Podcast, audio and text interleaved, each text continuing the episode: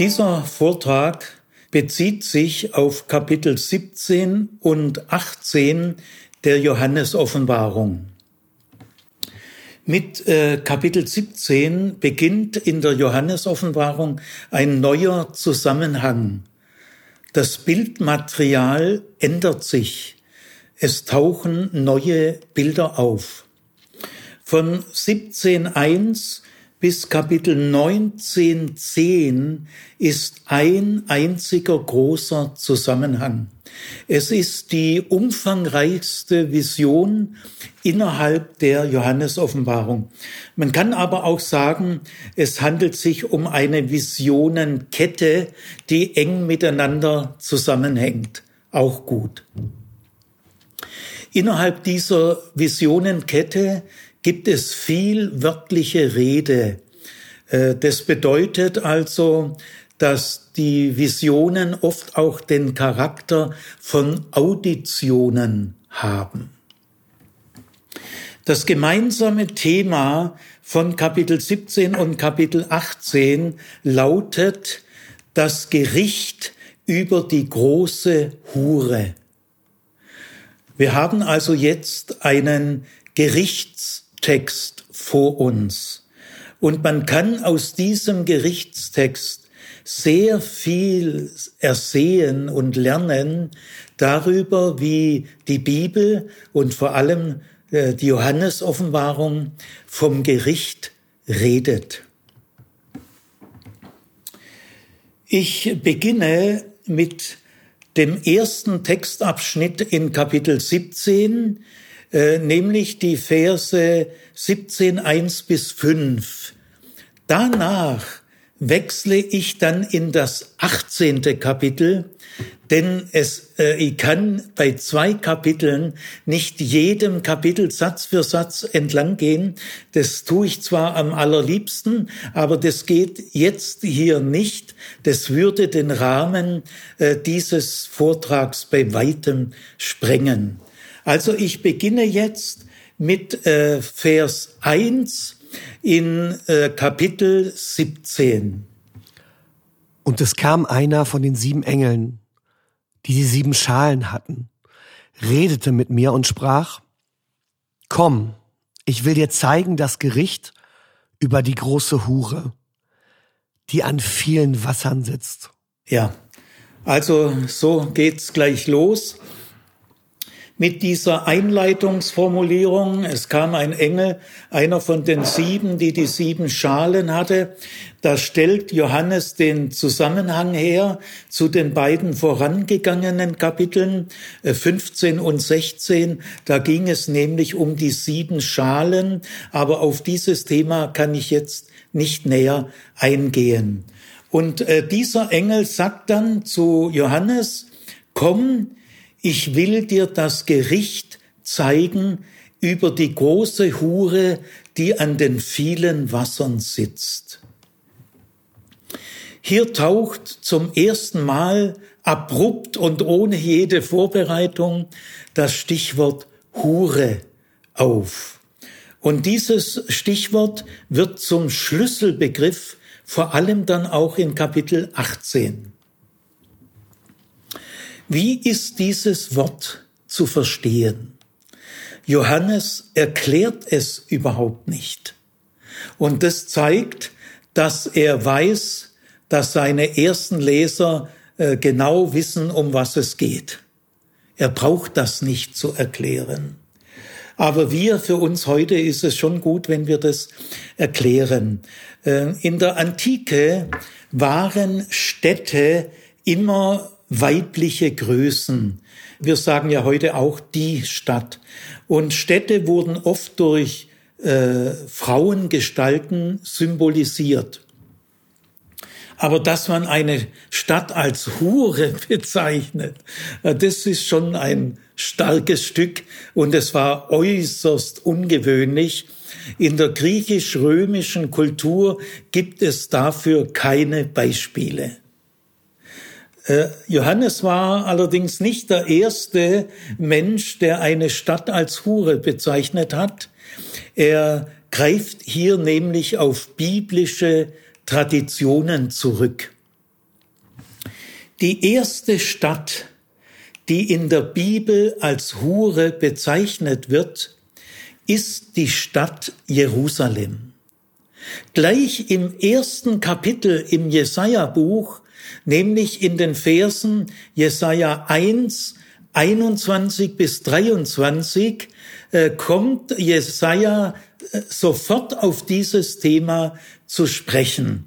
Äh, Martin wird uns diesen Jesaja-Text 1, 21 bis 23 vorlesen. Wie konnte sie zur Hure werden, die Stadt, die früher so treu war? Sie war voll Recht, Gerechtigkeit wohnte darin, nun aber Mörder. Jerusalem, früher warst du wie reines Silber, jetzt aber bist du nichts als silbrig glänzende Schlacke. Früher warst du wie guter Wein, jetzt aber ist dein Wein mit Wasser gepanscht. Deine führenden Männer sind Abtrünnige und Diebesgesellen. Jeder von ihnen liebt Bestechung und jagt Geschenken nach. Aber den Weisen verhelfen sie nicht zu ihrem Recht. Und die Klagen der Witwen hören sie gar nicht erst an. Ja, also soweit dieser markante Jesaja-Text. Dieser Jesaja-Text ist die Grundlage von Kapitel 17 und 18 der Johannes-Offenbarung. Es wird euch immer deutlicher werden. In diesem anklagenden Text des Jesaja wird nicht die gesamte Stadtbevölkerung angeklagt, sondern die Anklage bezieht sich speziell auf die Führungskräfte, auf die Führungsschicht die obersten Beamten, die Richter, die Führungsleute in der Wirtschaft, äh, die werden angeklagt. Also das Gericht äh, wird hier sehr gezielt ausgesprochen. Und was versteht jetzt Jesaja unter einer Hure, dass die Stadt Jerusalem zur Hure geworden ist? Ja, er versteht Folgendes drunter. Die Führungsschicht in Jerusalem hält sich nicht mehr an Recht und Gerechtigkeit. Das sind äh, zwei ganz zentrale biblische Begriffe, Recht und Gerechtigkeit. Alle Propheten kämpfen um Recht und Gerechtigkeit. Recht heißt Mishpat und Gerechtigkeit heißt Zedakah. Also es geht um Mishpat und Zedakah. Aber die Führungsschicht hat die Wege des Rechts und der Gerechtigkeit verlassen. Und nach Auffassung des Jesaja ist Jerusalem, also ihre Führungsschicht, dadurch Gott untreu geworden, denn er greift die Untreue an. Also wer die Wege von Recht und Gerechtigkeit verlässt, der wird damit Gott untreu. Denn die Treue zu Gott zeigt sich nach Jesaja daran, dass man Recht und Gerechtigkeit praktiziert. Und wer das nicht mehr tut, der wird zur Hure. Äh, mit Hure ist hier also nicht Sexualität gemeint, aber das Wort Hure ist nicht zufällig gewählt, denn es geht hier auch um Geilheit und Begierde nämlich es geht um Geilheit nach Geld und nach Begierde nach immer mehr Reichtum. In der Führungsschicht Jerusalems ist es üblich geworden, Bestechungsgelder anzunehmen. Man erwartet Geschenke, wenn man irgendwelche Gefälligkeiten tut. Ja, selbst vor einem Mord schreckt man nicht zurück und das Leid der Waisenkinder, die keine Eltern mehr haben, ja, das ist nicht mehr im Blickfeld. Wenn man geil ist auf Geld und immer mehr Reichtum, äh, dann äh, sieht man das gar nicht mehr. Dieses langfristig strukturelle Elend, dieses Unrecht, dass den Waisenkindern kein Recht geschaffen wird. Und die Klage der Witwe, ja, die hört man schon gar nicht erst an. In der Oberschicht in Jerusalem gilt das, was käuflich ist. Die Überzeugung, für Geld kannst du alles haben, breitet sich immer mehr aus. Und das macht die Stadt zur Hure. Es ist sehr aufschlussreich, wenn man diese Kritik des Jesaja mal vergleicht mit der Kritik, die Hosea am Volk Israel äußert. Hosea hat kurze Zeit vor Jesaja gelebt und Hosea äh, klagt Israel an, dass es zur Hure geworden ist. Und Hosea meint damit den Glaubensabfall vom biblischen Gott und die Zuwendung zu kanaanäischen Göttern. Also äh, wenn Hosea von Hure spricht, dann ist der Götzendienst der zentrale Aspekt. Es fällt jetzt bei Jesaja auf, dass dieser Aspekt bei Jesaja überhaupt keine Rolle spielt. Äh, es ist hier nirgendwo von Glaubensabfall oder Zuwendung zu fremden Göttern die Rede. Äh, das interessiert Jesaja jetzt zumindest hier gar nicht. Äh, sondern Jesaja geht es um Recht und Gerechtigkeit. Und wem Geld wichtiger ist als Recht und Gerechtigkeit, der ist eine Hure. Jetzt äh, möchte ich bei diesem Jesaja-Text äh, noch ein bisschen bleiben, weil er ist die Grundlage all dessen, äh, was wir nachher am Text äh, ausführen werden. Es gibt zwei Methoden, wie man so einen Text wie Jesaja 1, 21 bis 23, wie man so einen Text unschädlich machen kann, äh, wie man ihn verharmlosen kann. Weil solche Texte äh, tun schon etwas weh. Sie, sie sind unangenehm. Und es gibt ein starkes Bedürfnis, äh, das Unangenehme solcher Texte irgendwie vom Tisch zu wischen. Und da gibt es zwei häufige äh, Methoden, ich will nicht sagen zwei bewährte Methoden, denn es sind zwei missbrauchte Methoden. Die eine Methode lautet, alle Menschen sind Sünder. Alle Menschen sind Sünder. Alle Menschen. Ja, die Weißen sind Aussünder, stimmt ja auch. Und die Witwen sind Aussünder. Äh, und die Waisen und die Witwen sind auch keine besseren Menschen. Ja, ja, es stimmt alles. Gell? Äh, alle Menschen sind Sünder. Und dann nivelliert man das alles. Dann wird das Unangenehme dieser Texte wird ganz an den Rand gedrängt. Gell?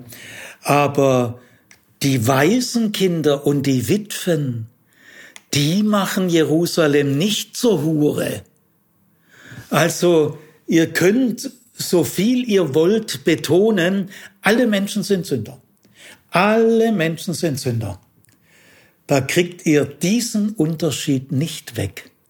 Und dazu ist diese biblische Wahrheit, die ja stimmt, es sind tatsächlich alle Menschen Sünder. Unbedingt. Und die Waisen und die Witwen sind keine besseren Menschen. Aber es sind Menschen in struktureller Not die Hilfe brauchen. Und das ist bei der Führungsschicht nicht der Fall. Die zweite Methode lautet folgendermaßen, Jesus ist für alle Menschen gestorben. Jesus ist für alle Menschen gestorben. Ja, ja, unbedingt. Es stimmt absolut. Jesus ist für alle Menschen gestorben. Aber Jerusalem wurde nicht durch die Waisen und Witwen zur Hure. Auch wenn Jesus für alle Menschen gestorben ist. Aber Jerusalem wurde zur Hure durch die Führungsschicht, die Recht und Gerechtigkeit mit Füßen tritt. Und da ändert die die große, herrliche Wahrheit, dass Jesus für alle Menschen gestorben ist, ändert an diesem Unterschied überhaupt nichts. Also ich möchte hier, weil es nachher noch wichtiger wird, ihr könnt dann auch Kapitel 17 und Kapitel 18 nicht verharmlosen, äh, nicht äh, aus den Angeln heben, äh, indem ihr dauernd euch sagt, alle Menschen sind Sünder. Jesus ist für alle Menschen gestorben. Das kann auch ein zu ganz fatalen Folgen führen, weil damit könnt ihr jedes Engagement für Recht und Gerechtigkeit unterlaufen. Die Betonung, alle Menschen sind Sünder und die Betonung, Jesus ist für alle Menschen gestorben, kann dazu führen, dass das Engagement für Recht und Gerechtigkeit am Boden bleibt, sich gar nicht entwickeln kann. Also wir sind hier an einer entscheidenden Stelle und Jesaja ist hier viel säkularer als Hosea. Äh, dass äh, solche Leute dann auch falschen Göttern nachlaufen, ja, das, das ist eh klar. Gell, wenn man mal Recht und Gerechtigkeit mit Füßen tritt, wenn man mal geil auf Geld und immer mehr Reichtum ist, ja, dann hat man natürlich auch die falschen Götter, weil dann braucht man Götter, die diesen verschwenderischen Luxus als normal hinstellen und absegnen. Ja, das geht aber bei Jesaja gar nicht. Gell? Dann heißt es noch in diesem ersten Vers, äh, also komm, ich zeige dir das Gericht über die große Hure, die an den vielen Wassern sitzt. Es wird völlig klar und es ist auch vorher schon in der Johannes-Offenbarung klar geworden und es wird auch in 17, 18 immer klarer, dass mit Hure eine Stadt gemeint ist. Und es wird gerade auch durch diese Formulierung klar, die an den vielen Wassern sitzt. Nämlich diese Formulierung kommt in der Bibel bei den Propheten öfters vor. Und jedes Mal, in jedem Fall ist damit Babylon gemeint, die Hauptstadt des babylonischen Weltreichs. Weil durch Babylon fließt der Euphrat, und so im Stadtgebiet von Babylon ist der Euphrat in sehr viele Bewässerungskanäle aufgefächert worden, so dass man wirklich sagen kann, Babylon sitzt an den vielen Wassern. Aber Babylon gibt es zur Zeit der Johannesoffenbarung schon längst nicht mehr. Babylon ist im fünften Jahrhundert vor Christus zerstört worden und nie wieder bewohnt gewesen. Erst im neunzehnten Jahrhundert hat man es dann ausgegraben. Also äh, deswegen, wenn man in der Zeit der Johannesoffenbarung, wenn man da von Babylon spricht oder von der Hure, die an vielen Wassern sitzt, dann ist immer Rom gemeint. Also in vielen jüdischen Schriften äh, aus dieser Zeit gell, ist Babylon eben ein Deckname für Rom, weil äh, Johannes oder auch jüdische Autoren können das Wort Rom nicht direkt verwenden oder direkt römische Kaiser nennen. Das wäre viel zu gefährlich, sowohl für Johannes als auch für seine ersten Leser. Gell? Also äh, hier ist Babylon gemeint und Babylon ist ein Deckname für Rom. Zum Beispiel in Kapitel 17, Vers 15, da äh, gehe ich nicht näher drauf ein, da sagt äh, Johannes, äh, die vielen Wasser, an denen die Hure sitzt, das sind ihre vielen Verbindungen zu den vielen Völkern. Babylon hatte ja viele Verbindungen äh, zu allen Völkern ringsherum. Und diese Deutung an den vielen Wassern, die kann man auch sehr gut auf Rom übertragen. Jetzt äh, äh hören wir mal den zweiten Vers in Kapitel 17. Mit der die Könige auf Erden Hurerei getrieben haben und die auf Erden wohnen, sind betrunken geworden von dem Wein ihrer Hurerei. Ja, also mit den Königen der Erde sind hier die Vasallenkönige gemeint, die Rom sich untertan gemacht hat oder äh, die sich auch zum Teil selber freiwillig Rom unterstellt haben. Die haben dann mit Rom eng zusammengearbeitet und an ihrem Reichtum enorm profitiert. Und dann heißt es noch, der Wein ihrer Hurerei, der hat sie alle äh, berauscht, gell? Äh, eigentlich alle, die gesamte Bevölkerung im römischen Imperium war ja, wenn man so will, berauscht von der unüberwindlichen militärischen Macht des römischen Reiches, aber auch von dem enormen Luxus, äh, den man in Rom äh, bewundern und bestaunen konnte. Wir gehen jetzt mal zu Vers 3. Und er brachte mich im Geist in die Wüste. Und ich sah eine Frau auf einem scharlachroten Tier sitzen, das war voll lästerlicher Namen und hatte sieben Häupter und zehn Hörner. Ja, äh, Johannes wird jetzt vom Geist in die Wüste geführt und da sieht er eine Frau. Und diese Frau sitzt auf einem Tier. Und dieses Tier hat äh, die gleichen Merkmale wie das Tier, das äh, wir im letzten Vortrag äh, behandelt haben. Kapitel 13, aus dem Meer stieg ein Tier herauf. Das hatte nämlich auch zehn Hörner und sieben Köpfe und auch äh, Namen der Lästerung. Das ist also ganz gleich. Neu ist nur, dass dieses Tier Scharlachrot ist. Das ist sozusagen ein neuer Akzent. Aber im Übrigen ist völlig klar, das Tier, auf dem diese Frau, das ist die Hure, das äh, wird äh, rasch deutlich werden. Gell? Also die Hure, von dem jetzt die Rede ist, die sitzt auf einem Tier. Dieses Tier ist die Verkörperung der militärischen Macht des römischen Imperium.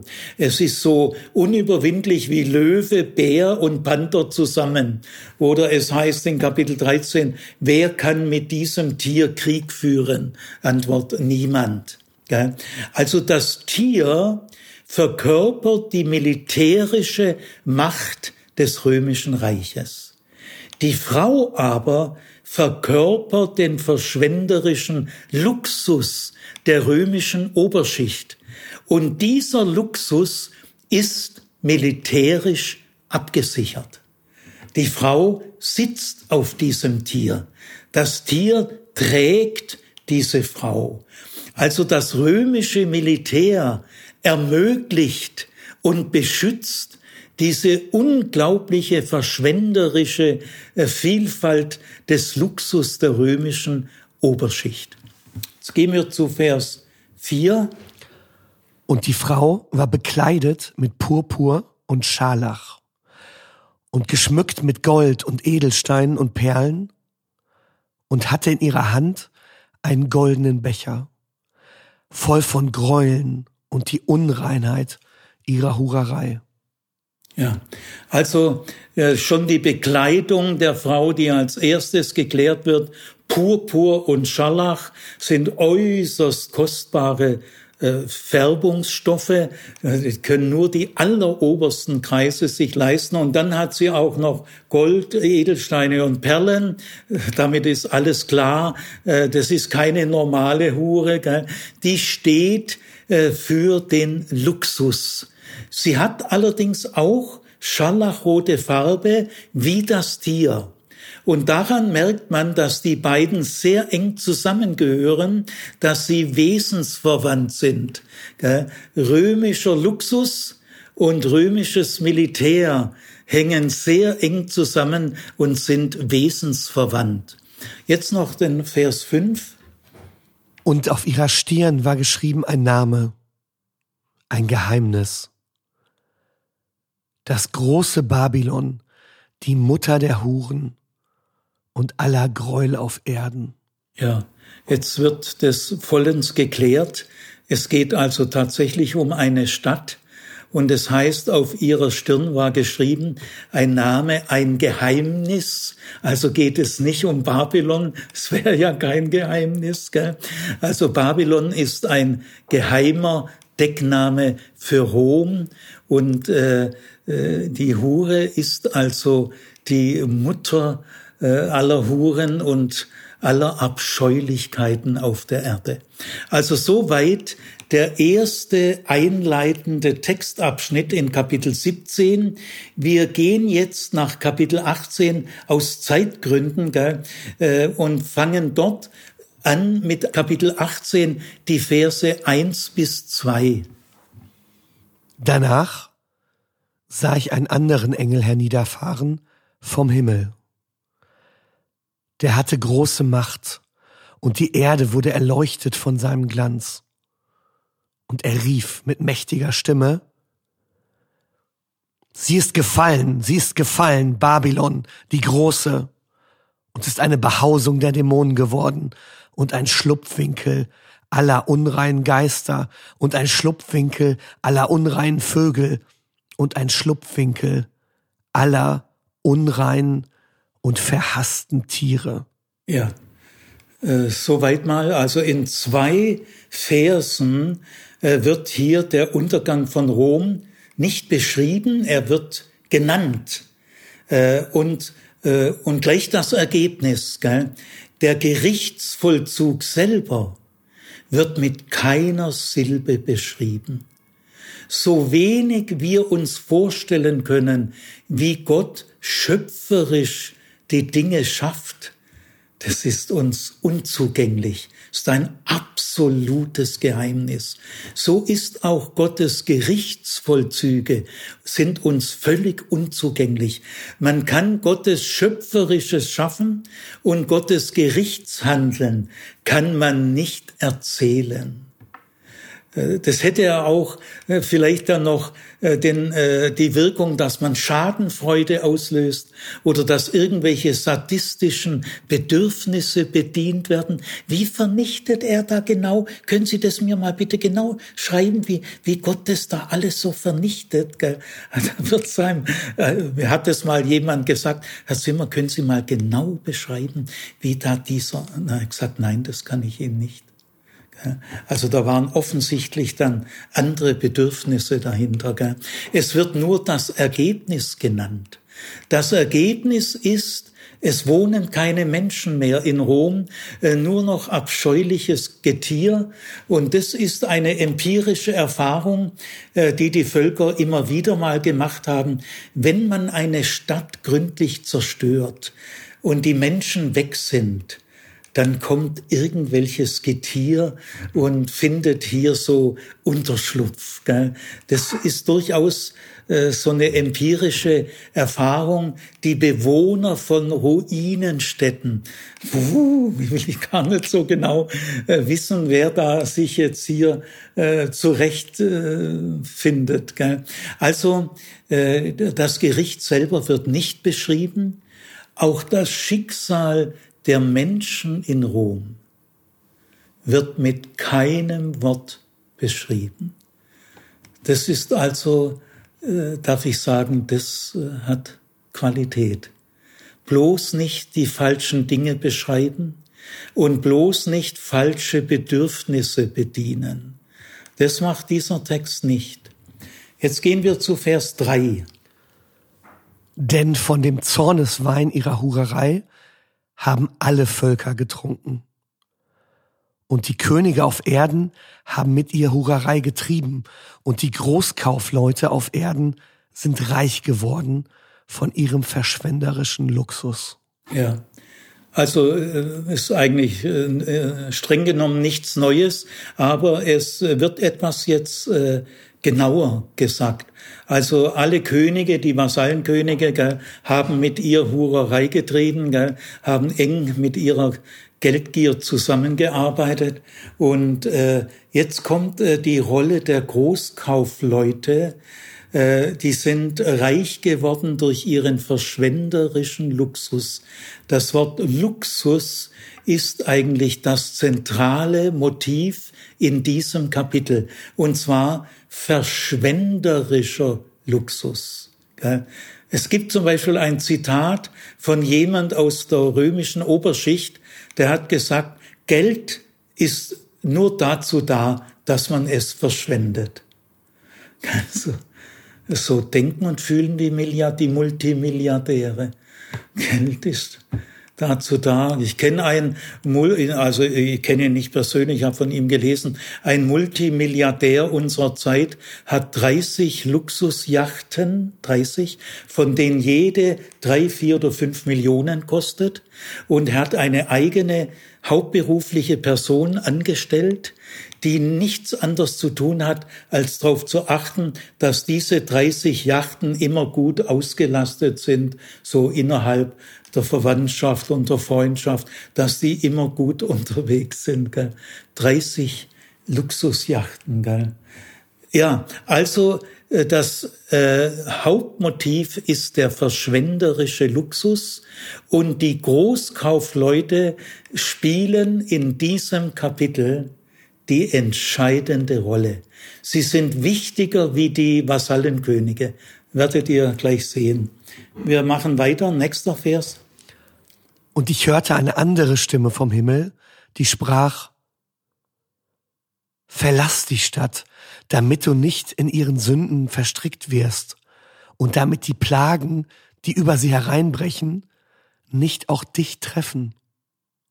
Ja, Jetzt kommt eine andere Stimme aus dem Himmel, wohl eben ein anderer Engel.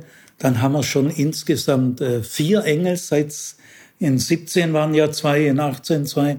Und äh, dieser Engel sagt, äh, verlasst die Stadt, zieht aus. Das ist nicht wörtlich gemeint, äh, auswandern, sondern äh, innerlich äh, grenzt euch entschieden ab damit ihr nicht teilhaftig werdet äh, dieser Welt und ihres ganzen Unrechts. Gell? Äh, es gibt tatsächlich die Zeit, in der Kompromisse nicht mehr möglich sind. Es gibt äh, totalitäre Systeme, die sich auf eine Art und Weise entwickeln, dass Kompromisse nicht mehr möglich sind. Das ist eine Erfahrung. Rom steht ja hier eigentlich für jede politische Macht, die sich absolut setzt. Ja. Machen wir weiter. Denn ihre Sünden haben sich aufgetürmt bis an den Himmel. Und jetzt zieht Gott sie für alles Unrecht, das sie begangen hat, zur Verantwortung. Ja, also die Sünden haben sich aufgetürmt bis an den Himmel, sozusagen das Maß ist irgendwann mal voll. Und jetzt ist sehr wichtig, typisch für Johannes, Sünde sind Unrechtstaten. Also Sünde ist bei Johannes Unrecht, Ungerechtigkeit. Und Gott hat ihres Unrechts äh, sich erinnert, gedacht und zieht sie jetzt zur Verantwortung. Es geht also um das Unrecht, wie bei Jesaja. Ihr habt Recht und Gerechtigkeit verlassen. Das ist die Sünde. Mach mal weiter. Handelt an ihr, wie sie selbst gehandelt hat. Zahlt ihr doppelt zurück, was sie anderen angetan hat. Mischt in den Becher, in dem sie den Trank für andere mischte, einen doppelt so starken Trank für sie. Ja, das ist ein sehr fremdartiger Text. Äh, man müsste ausführlicher auf ihn eingehen. Das mache ich aber nicht, weil ich, ich lege andere Schwerpunkte. Aber trotzdem ein paar wichtige Hinweise. Hier wird, werden auf einmal die Jesus-Anhänger angeredet als solche, die bei der Vollstreckung des Gerichts mithelfen, mitarbeiten. Und das ist tatsächlich ein Gedanke, der sich im Neuen Testament an mehreren Stellen findet, dass der zum Gericht wiederkommende Jesus äh, äh, seine Jünger äh, bei dem Gericht in irgendeiner Weise ganz unter seiner äh, Regie äh, mitbeteiligen wird. Das ist also äh, eine Vorstellung, die hier ganz kurz anklingt, aber die im Neuen Testament äh, ihre, ihren Platz hat. Gell? Äh, dann ist noch äh, mindestens so befremdlich, zahlt es ihnen doppelt heim, äh, macht den Becher doppelt voll. Gell? Das ist nicht etwa so zu verstehen, dass jetzt Gott in seinem Gerichtshandeln maßlos wird, dass er die Selbstbeherrschung verliert gell, und draufhaut. Nein, hat damit überhaupt nichts zu tun. Es heißt auch immer in solchen Texten doppelt. Es heißt nie dreifach, fünffach, zehnfach. Gell. Und dieses doppelte Maß, da gibt's äh, andere Stellen äh, in der Bibel auch, im Jeremia-Buch und anderswo, das ist so gemeint. Äh, Gott unterscheidet schon ob ein Mensch oder ein, äh, eine Gruppe Unrechtstaten begeht, dann werden sie dafür zur Verantwortung gezogen. Oder ob diese Gruppe noch tausend andere Menschen verführt, das gleiche Unrecht zu tun. Also äh, wenn eine Gruppe einen riesigen Vervielfältigungseffekt hat und tausende oder Millionen andere Menschen mitverführt, dann wird das erschwerend äh, zur Kenntnis genommen und er gibt ein doppeltes Maß. Das ist also sehr verantwortlich abgewogen, äh, ob du so ein kleiner Hascherle Privatkrimineller bist oder ob du die halbe Welt äh, verführst. Das ist ja wirklich ein Unterschied. Gell? Die haben ein doppeltes Maß an Verantwortung. Machen wir mal weiter. So maßlos sie sich in ihrem eigenen Glanz sonnte und im Luxus schwelgte. Immer das Wort Luxus. So uneingeschränkt, lasst sie jetzt Qual und Trauer erfahren. Sie denkt bei sich, ich thronte als Königin, ich bin keine Witwe und werde keine Trauer kennen. Ja, soweit mal. Äh, also das war noch, äh, gehörte noch bisschen vorher, so wie sie im Luxus schwelgten, so äh, dementsprechend werden sie zur Verantwortung gezogen. Jetzt aber kommt noch ein, ein kleiner, ungewöhnlicher Satz, nämlich wir hören ein Selbstgespräch. Rom äh, Städte sind ja Frauengestalten. Hier wird jetzt Rom als Frau, als Hure äh, dargestellt und wir hören ein Selbstgespräch. Das was ganz Besonderes, äh, wenn in einem Text ein Selbstgespräch kommt. Da müsst ihr hellwach werden. Denn ihr kommt nie näher an eine Person heran, wie wenn ihr ihr Selbstgespräch hört. Im Selbstgespräch ist ein Mensch ganz er selbst. Im Selbstgespräch ist ein Mensch nicht höflich. Oder seid ihr in euren Selbstgesprächen höflich? Oder seid ihr in euren Selbstgesprächen diplomatisch? Nein, natürlich nicht. Gell? In einem Selbstgespräch bin ich ganz ich selbst. Und was sagt Rom im Selbstgespräch? Ich bin eine Königin. Äh, ich werde nicht zur Witwe. Und Not und Leid werde ich nicht schmecken. Also ein abgrundtiefes Sicherheitsgefühl die römische Oberschicht fühlt sich sowas von abgesichert und sowas von weit weg von Leid und Not. Nein, äh, wir sind doch die römische Oberschicht. So, jetzt sind wir am Ende, glaube ich, des ersten Abschnitts. Stimmt das? War das Vers 8? Das war sieben, jetzt kommt acht. Ah, jetzt kommt noch acht, ja, bitte. Aber gerade deshalb werden von einem Tag auf den anderen sämtliche Plagen über sie hereinbrechen, die ihr bestimmt sind. Sie wird Todesnöte, Leid und Hunger durchmachen und schließlich im Feuer umkommen. Denn Gott, der Herr, der das Gericht an ihr vollstreckt, ist ein starker Gott. Ja, also man merkt, die Johannes-Offenbarung ist kein Schmusetext. Da geht es hart zur Sache. Und gerade eben das Selbstgespräch, ah, äh, Leid und Not ist weit von mir entfernt, dann gerade am nächsten Tag, so schnell kann's gehen. Es heißt auch später dann in diesem Kapitel dreimal, in einer Stunde ist alles vorbei. Äh, so dünn ist der Boden, auf dem diese schwelgerischen Luxussysteme leben. Der Boden, auf dem sie sind, ist ganz dünn. Es kann sehr schnell vorbei sein. Soweit also jetzt äh, der erste Abschnitt, dem ich relativ äh, schnell entlang gegangen bin, gell, weil ich konzentriere mich jetzt auf den zentralen Mittelteil, der steht in Vers 9 bis Vers 20. Das ist der zentrale Mittelteil. Ich will ein paar äh, allgemeine Hinweise dazu geben und dann werden wir diesen Mittelteil sehr genau entlang gehen. Dieser Mittelteil besteht aus drei Klageliedern. Und jedes Klagelied hat ein doppeltes Wehe. Wehe ist äh, ein Ausdruck eines Klagelieds. Wehe, Wehe. Also es kommen jetzt drei Klagelieder, ganz am Ende dann noch ein Loblied. Aber erstmal viel ausführlicher die Klagelieder und die drei Gruppen, die diese drei Klagelieder singen, werden genannt. Die erste Gruppe, das ist, die kriegt zwei Verse, neun und zehn, das sind die Vasallenkönige, die hier, glaube ich, die Mächtigen der Erde, ist aber das Gleiche gemeint, die Könige der Erde, die Mächtigen der Erde, die stimmen ein Klagelied an, weil Rom auf einmal nimmer da ist. Gell?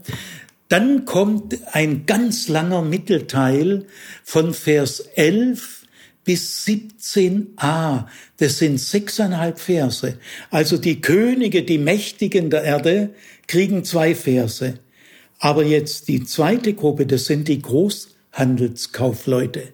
Die Großkaufleute, die kriegen das Dreifache wie die Könige, weil der wirtschaftliche Aspekt, wie bei Jesaja, gell, nehmt Bestechungsgelder an. Es ist ganz dieser Geist von diesem Text. Der wirtschaftliche Aspekt ist, steht völlig im Mittelpunkt. Auch dann bei mir in der Auslegung. Und dann der dritte Teil ist 17b äh, bis 19. Das sind die Schiffsleute. Also drei Gruppen werden genannt. Äh, die Könige der Erde oder die Mächtigen der Erde, die Großkaufleute und die Schiffsleute. Gell? Äh, Köchinnen und Tagelöhner, die kommen hier nicht vor. Gell? Wir sind in der verschwenderischen Luxuswelt, die dann im Gericht enden wird. Der Grund für das Gericht ist der Luxus. So ist halt. Gell? Und dann der, der dritte Teil ist dann noch Vers 21 bis 24. Jetzt gehen wir mal zu Vers 9 und 10. Die Könige der Erde oder die Mächtigen der Erde äh, äußern ihre Klage. Wenn dann die Mächtigen dieser Erde, die ihre Liebhaber gewesen sind und das ausschweifende Leben mit ihr in vollen Zügen genossen haben, den Rauch sehen, der von der brennenden Stadt aufsteigt, werden sie laut klagen und um sie weinen. Doch werden sie in weiter Ferne stehen bleiben, so sehr erschreckt sie der Anblick ihres qualvollen Endes. Wehe, wehe, du große Stadt Babylon, du mächtige Stadt, in einer einzigen Stunde ist das Gericht über dich gekommen. Ja, man, man spürt noch die Fassungslosigkeit. Gell?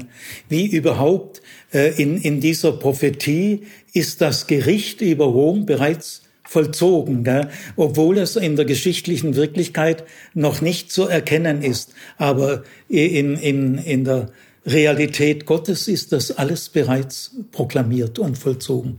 Ja, äh, auffällig ist, gell, jetzt heulen sie alle.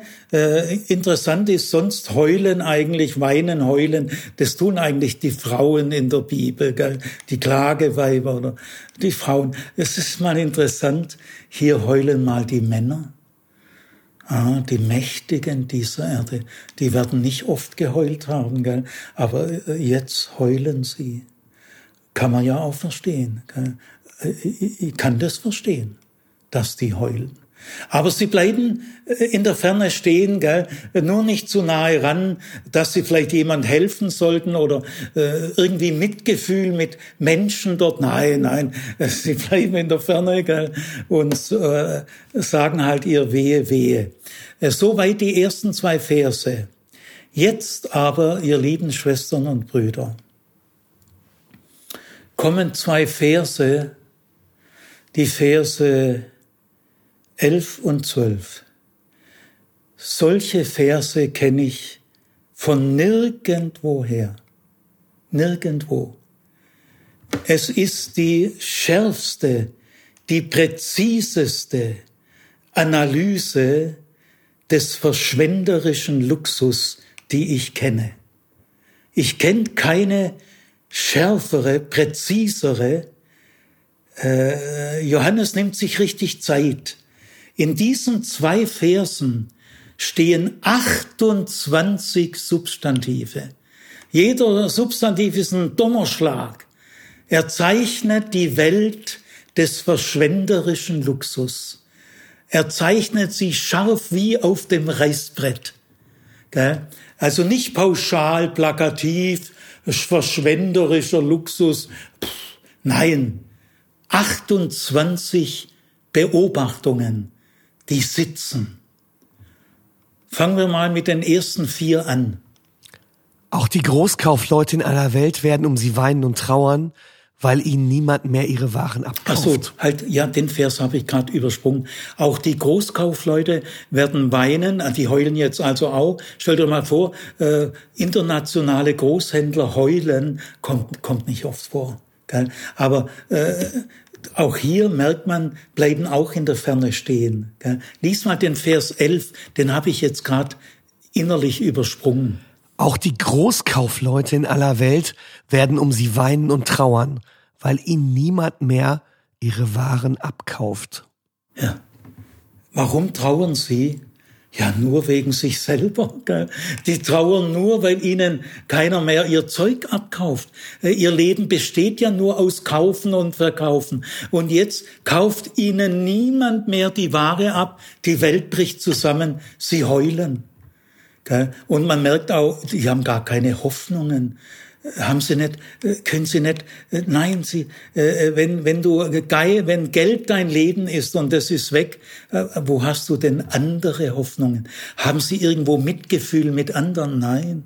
Sie haben nur Mitgefühl mit sich selber und sie stehen in der Ferne, also nur, dass sie da nicht hineingezogen werden, gell? Das ist dann, also der Grund ihrer Klage wird gleich am Anfang genannt, es kauft ihnen niemand mehr ihre Ware ab. Und diese Ware ist das Luxusleben der römischen Oberschicht. Denn die Großhandelskaufleute sind ja ganz ausgerichtet auf den Bedarf einer verschwenderischen Luxusgesellschaft. Und die wird jetzt analysiert. Sie wird auf den Punkt gebracht. Ware aus Gold und Silber und Edelsteinen und Perlen. Ja, das sind die ersten vier Punkte von 28. Gold, Silber, Edelsteine, Perlen. Also erstmal das Edelmetall, Gold und Silber. 95 Prozent der damaligen Menschen haben nie im Leben irgendwas mit Gold und Silber zu tun. Nie. Es gibt's in ihrem Leben nicht. Aber in der römischen Oberschicht ist Gold und Silber schon deswegen sehr wichtig, weil man die kostbarsten Münzen, die am meisten wert sind, die macht man aus Gold und Silber und von denen braucht man überschwänglich viel, wenn dein Reichtum ein sattes Fundament haben will. Also du kommst gar nicht an die, die anderen äh, Münzen sind aus Kupfer und sonst wie, aber die oberen Münzen sind aus Gold und Silber. Äh, solche Münzen haben 95 Prozent der Menschen nie in der Hand gehabt. Aber es gibt in der römischen Oberschicht auch Geschirr aus Gold und Silber. Es gibt äh, silberne Wasserhähne. Oder die Damen der Oberschicht baden in heißem parfümierten Öl in silbernen Badewannen. Äh, dieses Silber wird gewonnen in den Silberminen Spaniens, wo Zehntausende von Sklaven und Tagelöhnern unter härtesten Bedingungen äh, dieses Silber abbauen. Und das wird dann nach Rom und dann liegen sie äh, in der silbernen Badewanne und essen von silbernen Löffeln.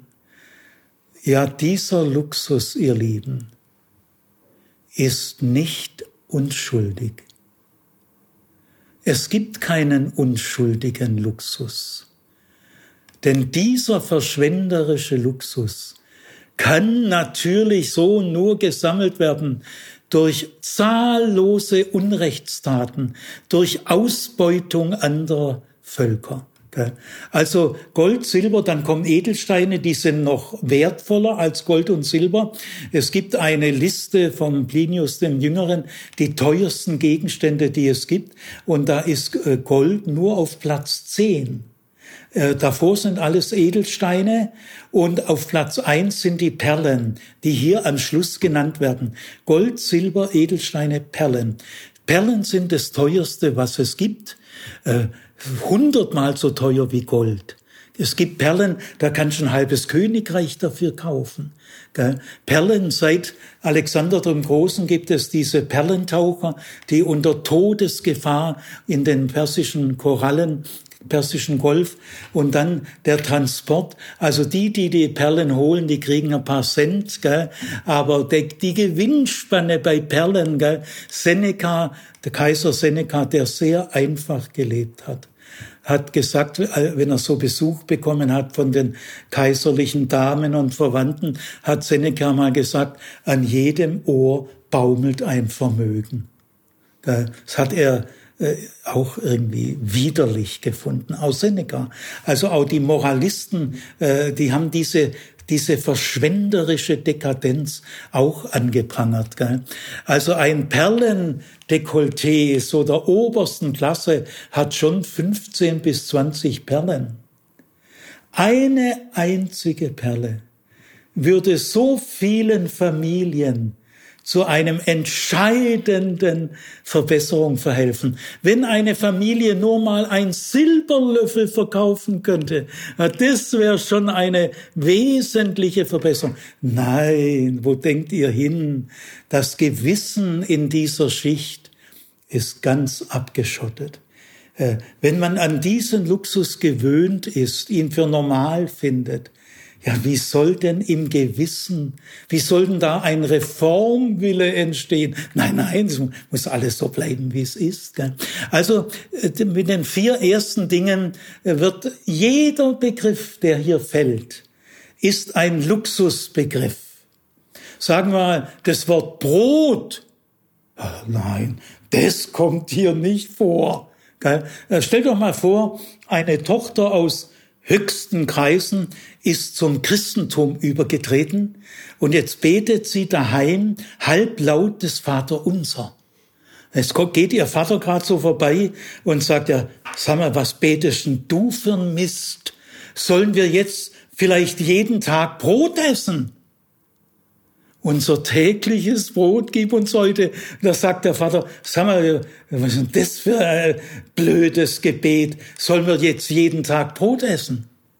Also ich will damit nur sagen, für das Vater unser findet ihr in dieser Welt keinen Ort. Jetzt gehen wir zu den nächsten vier. Die Analyse ist genau gegliedert, Sorgfalt. Und feinem Leinen und Purpur und Seide und Scharlach. Ja, jetzt kommen vier äh, Dinge, die kostbare Gewänder betreffen feine, feinstes Leinen kommt meistens aus Ägypten. Äh, die ganz besonderen Dinge äh, kommen meistens aus dem Ausland. Äh, Rom konnte sich selber gar nicht ernähren, war ganz angewiesen von Import. Also und dann Scharlach, Purpur. Die Purpurschnecke, Purpur kommt vor allem in Phönizien vor, aber auch an anderen Orten. Purpur ist ein, ein, ein Saft, äh, mit dem man äh, Stoffe färben kann.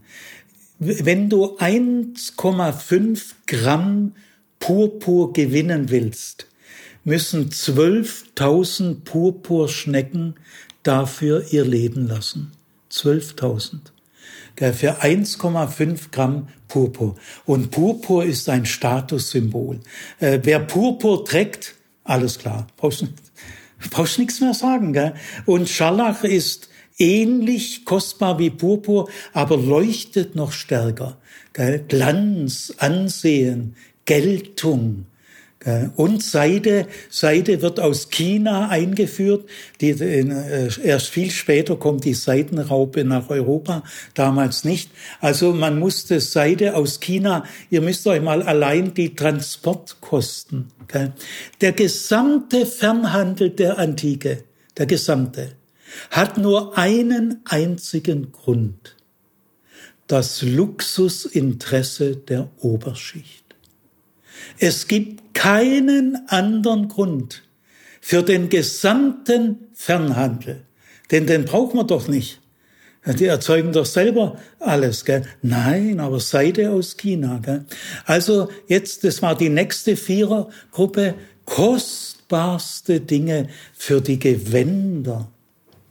Jetzt kommt die nächste Dreiergruppe. Und wohlriechende Hölzer aller Art und alle möglichen Geräte aus Elfenbein, kostbarem Edelholz. Ja, äh, wo also hier wird übersetzt, das, das kann man nicht richtig genau übersetzen, wohlriechende Hölzer aller Art, dann alle möglichen Geräte aus Elfenbein und dann nochmal Edelhölzer. Die, dieses erste Holz ist Thuja-Holz.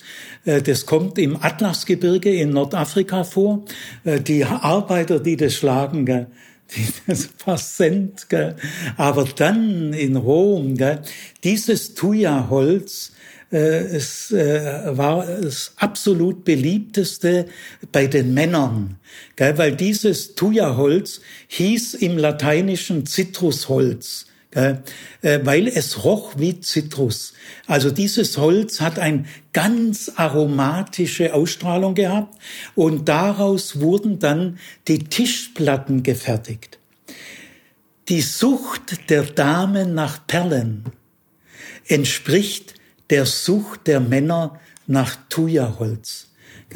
Dieses aromatische Holz, wenn man da zum Mittagessen sich trifft, und das Holz ruhte dann auf Marmorfüßen. Gell.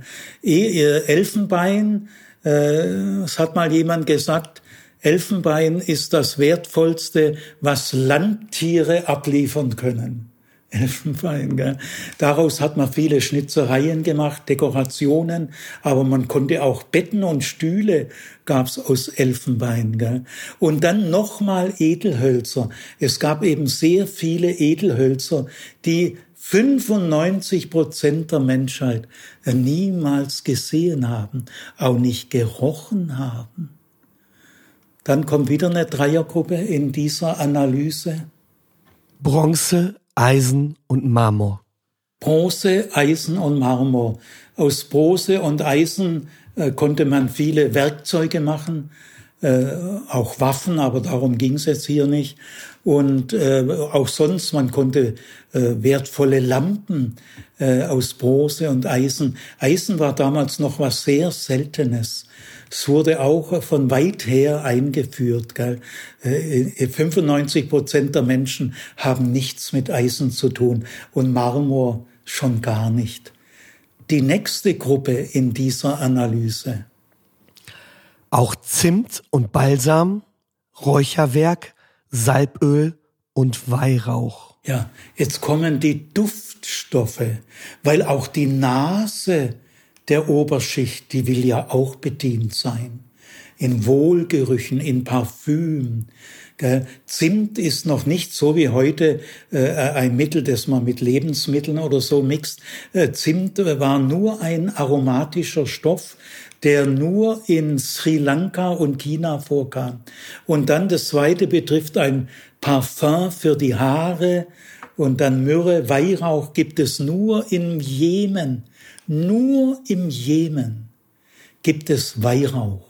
Ist unendlich kostbar. Gell? Äh, Im katholischen Gottesdienst, wenn da so Weihrauch äh, geschüttelt wird, das hat nichts mit Weihrauch zu tun. Das ist gute deutsche Fichte ist nur Fichte, gell? riecht aber ein bisschen so. Gell? Aber Weihrauch, allein die Transportkosten für die Nase, für das Parfüm und dass auch die Räume gut, wenn Gäste kommen, dass die gleich, oh, oder wenn man gegessen hat, dass dann äh, trotz, trotz reichlichem Essen dann gleich wieder gutes Aroma im Haus war. Dann weiter. Rinder und Schafe, Pferde und Kutschen und Leiber, das sind lebendige Menschen. Ja. Jetzt kommt die letzte Gruppe, das sind Lebewesen. Also man merkt, der Johannes hat sich das alles sehr genau überlegt. Er, er durchdenkt und durchschaut es.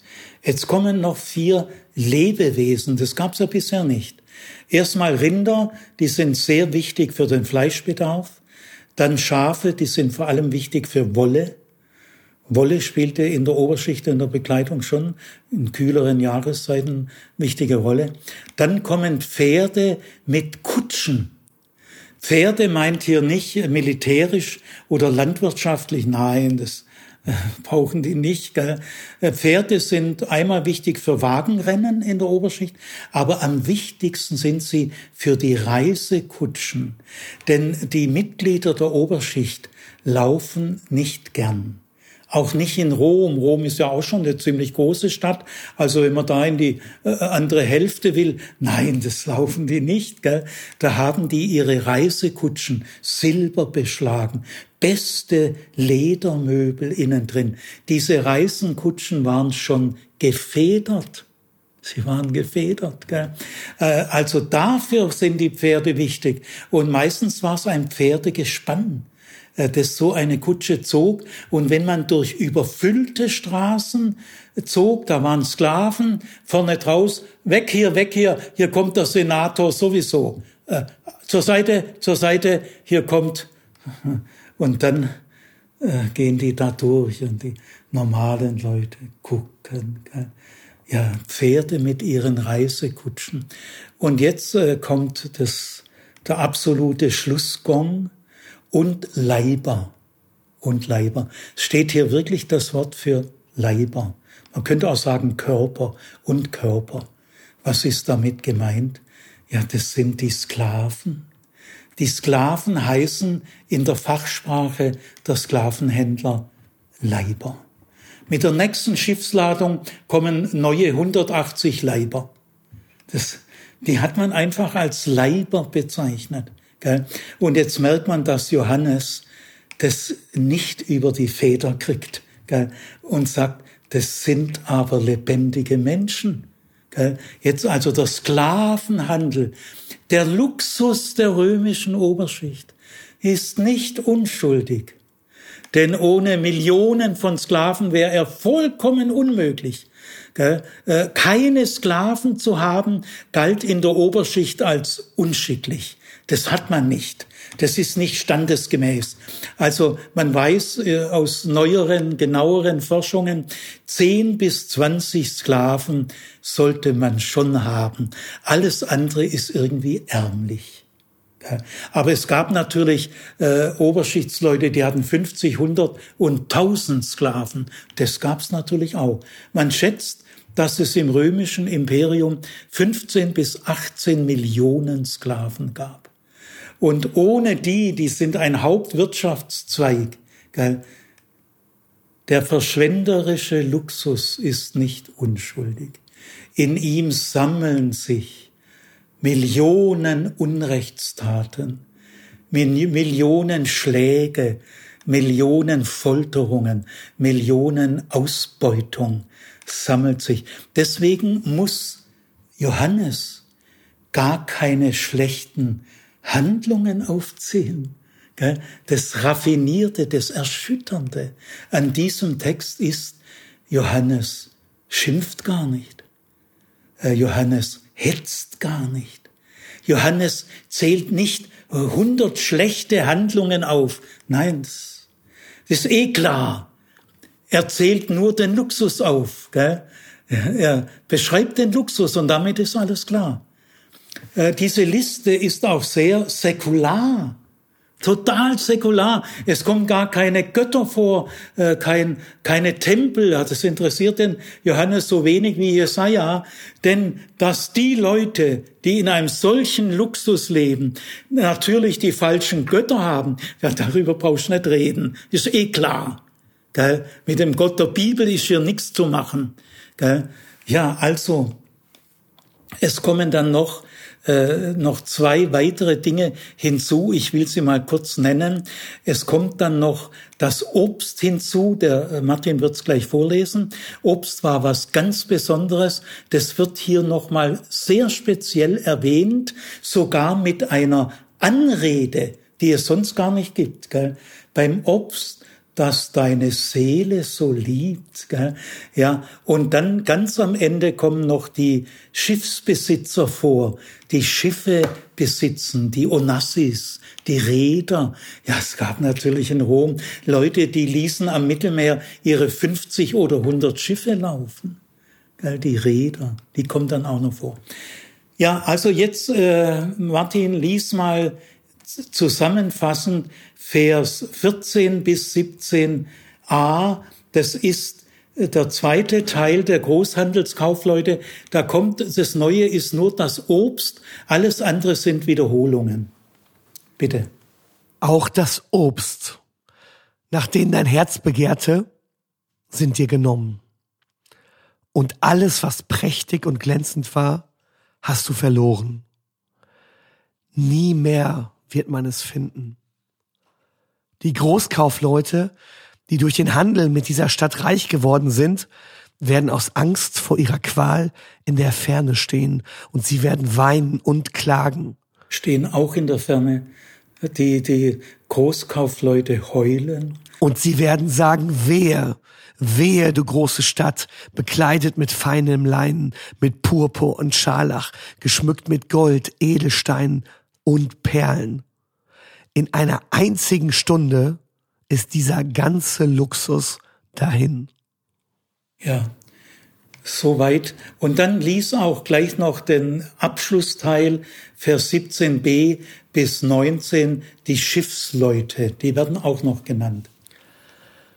Alle Kapitäne und Küstenfahrer, die Matrosen und alle, die ihren Unterhalt auf See verdienen, machten schon in der Ferne Halt. Wieder in der Ferne als sie in den Rauch der brennenden Stadt sahen und sie riefen, wer konnte sich mit der großen Stadt messen? Und sie streuten sich Staub auf den Kopf, sie schrien, weinten und klagten, sie sagten, wehe, wehe, du große Stadt, die mit ihren Schätzen alle reich gemacht hat, die Schiffe auf dem Meer besaßen. In einer einzigen Stunde ist sie verwüstet worden. Also hier wurden noch die auch noch genannt, die Schiffe auf dem Meer besaßen. Also der hat hier, wenn man Obst ist, war so, äh, äh Obst für die Unterschicht gibt's nicht. Äh, also Rom, die ganze Umgebung von Rom, da wurde die ganze normale Landwirtschaft mit der Zeit kaputt gemacht, weil die Großgrundbesitzer mit ihren Sklaven, die konnten Dinge viel billiger anbieten. Äh, es äh, wurde dann nur Wein und Öl, das wurde noch angepflanzt, weil man da viel Geld verdienen konnte. Aber ansonsten hat man auch sehr viele Parkanlagen angelegt, wo man spazieren gehen konnte und einfach glücklich sein konnte. Parkanlagen. Anlagen. Äh, die normale Landwirtschaft war vernichtet. Äh, Rom konnte sich selber gar nicht ernähren, war vollkommen abhängig von den Einfuhren, die für die Oberschicht ja billig waren. Da, davon haben sie dann gelebt. Und in der Umgebung aber gab es äh, Parkanlagen und Obstplantagen. Diese Obstplantagen waren gar nicht für den Handel bedingt, nur für die Oberschicht selber. Die waren umgeben von hohen Zäunen, dass hier nicht einer klauen konnte. Und dann haben die immer frisches Obst gehabt. Das entgeht dem Johannes nicht. Der hat hier eine scharfe Beobachtungsgabe. Die kommt aus dem prophetischen Geist. Also ich will hier mal eine Zusammenfassung jetzt geben, weil äh, die, das Restliche kann ich dann in wenigen Minuten machen. Aber ich will nach dieser Analyse mit 28 bis 30 Begriffen, will ich sagen, es ist die genaueste, die präziseste, die sorgfältigste Analyse einer Verschwendungsgesellschaft, einer Luxusgesellschaft, die ich kenne. Ich kenne keine die so präzise, so genau ist.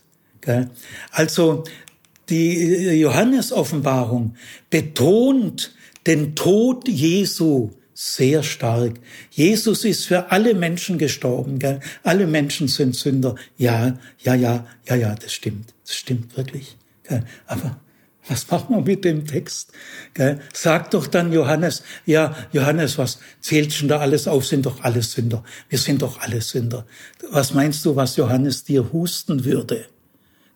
Und es gibt kaum eine Schrift im Neuen Testament, in der der Sühnetod Jesu so tief und so wichtig verkündigt wird wie in der Johannesoffenbarung. Also in der Johannesoffenbarung ist Jesus das geschlachtete Lamm, das durch sein Blut erkauft hat Menschen aus allen Völkern. Also Johannes betont nun wirklich, die Heilsbedeutung des Todes Jesu wie kaum eine andere Schrift im Neuen Testament. Aber ihr Lieben, es ändert alles nichts dran, dass er hier den Luxus messerscharf analysiert.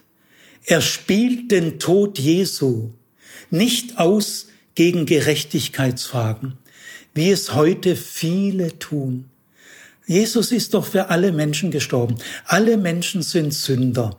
Und das ist doch entscheidend. Alles andere ist zweitrangig. Und da werden die Gerechtigkeitsdinge sehr schnell an den Rand gedrängt. Es gibt sogar ganz niederträchtige Verfahren, die sagen, die sind alle nur neidisch. Das ist ja eine niederträchtige Unterstellung dass hinter all dem Gerechtigkeitsbemühen, ah, da steckt nur der Neid. Es gibt tatsächlich Leute, die das so sehen. Nein, ihr Lieben, in der Johannes-Offenbarung wird der Tod Jesu als stellvertretendes Sühnopfer uneingeschränkt geehrt und betont. Und der Kampf um Gerechtigkeit gegen verschwenderischen Luxus uneingeschränkt ausgefochten. Der Luxus ist der Grund für das Gericht. Da könnt ihr euch drehen und wenden, wie ihr wollt. Da könnt ihr mal versuchen, Bibeltexte ernst zu nehmen. Denn dieser Bibeltext ist Gottes inspiriertes Wort. Ihr könnt mal diese Aufzählung vielleicht auswendig lernen. Lernt sie doch mal auswendig. Oder sagt doch mal eurem Gemeindepastor, ob er nicht mal über diesen Text eine Predigt halten könnte. Jetzt gehen wir noch äh, zu den Schlussversen, Vers 20. Freut euch über ihren Untergang, du Himmel, und auch ihr, Heilige, Apostel und Propheten, Freut euch. Denn Gott hat sie für das, was sie euch angetan hat, zur Rechenschaft gezogen. Jetzt kommt eine ganz auffallende Fortsetzung, mit der auch niemand so gerechnet hätte. Gell? Jetzt kommt ein Loblied. Nämlich, Johannes fordert uns zur Mitfreude auf. Freut euch! Gemeint ist nicht Schadenfreude. Darum geht's hier gar nicht. Warum? Können und sollen wir uns Halleluja über diesen Text, da kann ich nur sagen Halleluja. Das ist Gottes inspiriertes Wort Halleluja. Warum? Ja, ich freue mich so, dass Gott allen Unrechtssystemen dieser Welt, allem verschwenderischen Luxus, der gar nicht harmlos ist, sondern erkauft ist dadurch, dass viele andere Menschen nichts haben, zu wenig haben. Äh, der Luxus ist nicht unschuldig. In ihm sammeln sich Millionen Unrechtstaten und der liebe Gott weiß das und er nimmt es ernst. Und deswegen, ihr lieben Schwestern und Brüder, sage ich Halleluja, Lob und Dank, dass wir einen Gott haben, der die Unrechtssysteme nicht auf Dauer dulden wird. Er wird ihnen das Ende bereiten, das sie verdienen. Halleluja. Und jetzt kommt noch der Vers 21 bis 24. Dann hob ein gewaltiger Engel einen Stein auf, so groß wie ein Mühlstein. Er warf ihn ins Meer und rief, so wird Babylon, die große Stadt, mit Wucht hinabgeworfen werden und man wird sie nicht mehr finden. Die Musik von Hafenspielern und Sängern, von Flötenspielern und Trompetern hört man nicht mehr in dir. Einen kundigen Handwerker gibt es nicht mehr in dir. Das Geräusch des Mühlsteins hört man nicht mehr in dir. Das Licht der Lampe scheint nicht mehr in dir. Die Stimme von Braut und Bräutigam hört man nicht mehr in dir. Deine Kaufleute waren die Großen der Erde. Deine Zauberei verführte alle Völker. Und das Blut der Propheten und der Heiligen ist in ihr gefunden worden. Und das Blut all derer, die auf Erden umgebracht worden sind. Ja, das Blut all derer, die auf Erden umgebracht wurden, hat man in Rom gefunden. Der Luxus ist nicht unschuldig. Da klebt viel Blut dran. Ich will zum Schluss äh, einen Aspekt aufgreifen, den ich für besonders erschütternd und rührend halte. Man wird in Rom auch keine Musik mehr hören, kein Harfenspieler, kein Trompetenspieler. Man wird kein Handwerker mehr arbeiten hören. Man wird die Mühlgeräusche einer Mühle nicht mehr hören. Man wird die Stimme von Braut und Bräutigam nicht mehr hören. Was ist hier gemeint? Hier ist gemeint, jede Stadt hat doch auch ihr unschuldiges, normales Alltagsleben. Gell? Das Handwerker arbeiten, dass die Mühle malt, dass Brautleute sich finden äh, und so weiter. Auch das ist alles kaputt. Gell? Dieser menschenfeindliche, verschwenderische Luxus, in dem sich Millionen Unrechtstaten angesammelt haben. Der macht auch dann voll den normalen, unschuldigen Alltag auch noch kaputt. Da merkt man, dass es Johannes gar nicht um Schadenfreude geht. Nein, er ist Empathie, gell? Äh, auch der normale Alltag, ja, der geht dann auch noch kaputt. So tragisch es ist. Also ihr Lieben, wir haben jetzt ein Gerichtskapitel gehört und gelesen aus der Johannes-Offenbarung. Ich kann sagen, ich bin allein schon gläubig wegen diesem Kapitel. Das überzeugt mich so. Wo, wo kriegt man diese unbestechliche Kampf um Recht und Gerechtigkeit? Wo? Ja, Gott sei Dank in der Bibel. Also beginnt doch auch diesen Kampf, den Johannes hier so meisterhaft uns vorexerziert, beginnt ihn doch zu würdigen. Freut euch daran, predigt darüber. Euer Gewissen und dieser Text, mal sehen, mal sehen, wie euer Gewissen auf diesen Text reagiert. Je nachdem wird man schon merken, wes Geistes Kinder ihr seid.